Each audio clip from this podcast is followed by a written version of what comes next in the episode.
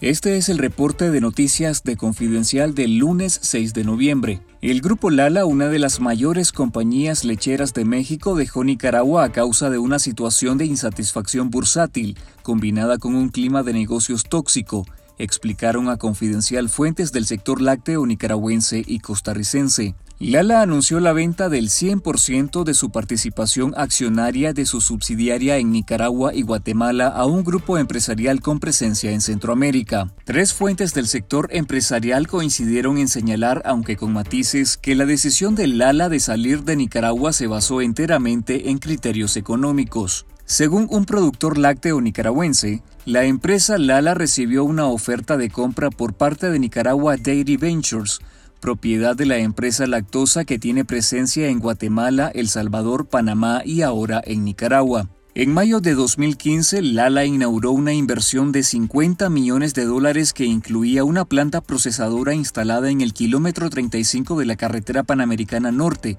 en jurisdicción de San Benito, donde planeaban captar y procesar la producción láctea del centro y norte del país además de surtir los mercados locales y regionales. Eso ocurrió poco después de anunciar la compra de Esquimo, en diciembre de 2014, por un monto que no fue especificado en su momento. Lea los detalles en confidencial.digital.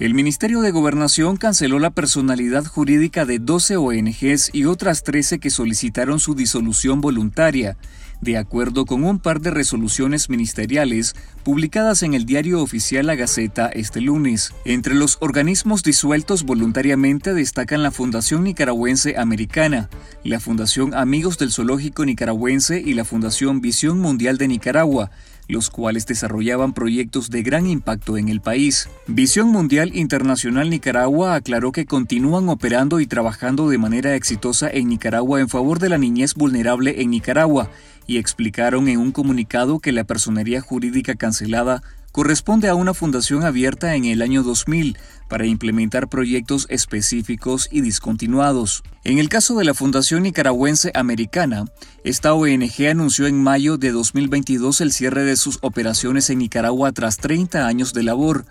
La decisión fue tomada por la disminución de donaciones internacionales, en un contexto en que la dictadura ha criminalizado la cooperación externa para programas de asistencia humanitaria, educación y promoción de derechos. Desde 2022, la dictadura ha cancelado más de 3.600 ONGs por supuestos incumplimientos de regulación, aunque ha sido parte de su escalada represiva contra la sociedad civil en el país.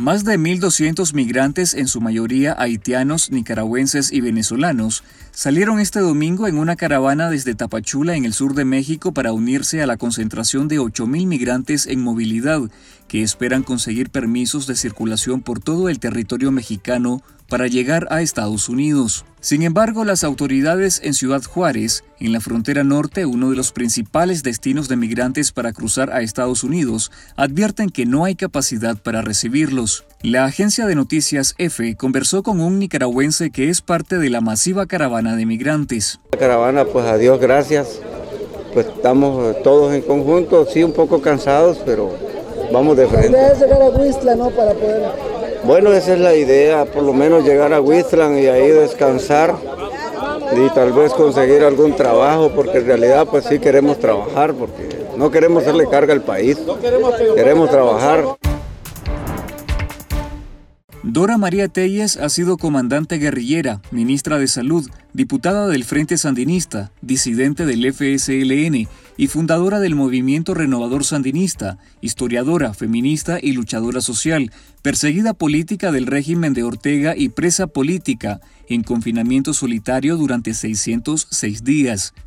En la celebración de los 25 años del diario digital El Faro de El Salvador, se publicó una edición especial titulada Democracia bajo fuego, en la que incluyen una entrevista de Carlos Fernando Chamorro con Dora María Telles, cuya versión audiovisual te invitamos a verla en nuestro canal de YouTube, en la que hablan sobre las lecciones y fracasos de la Revolución Sandinista de 1979 y la transición en 1990 y las lecciones aprendidas en la rebelión de abril de 2018.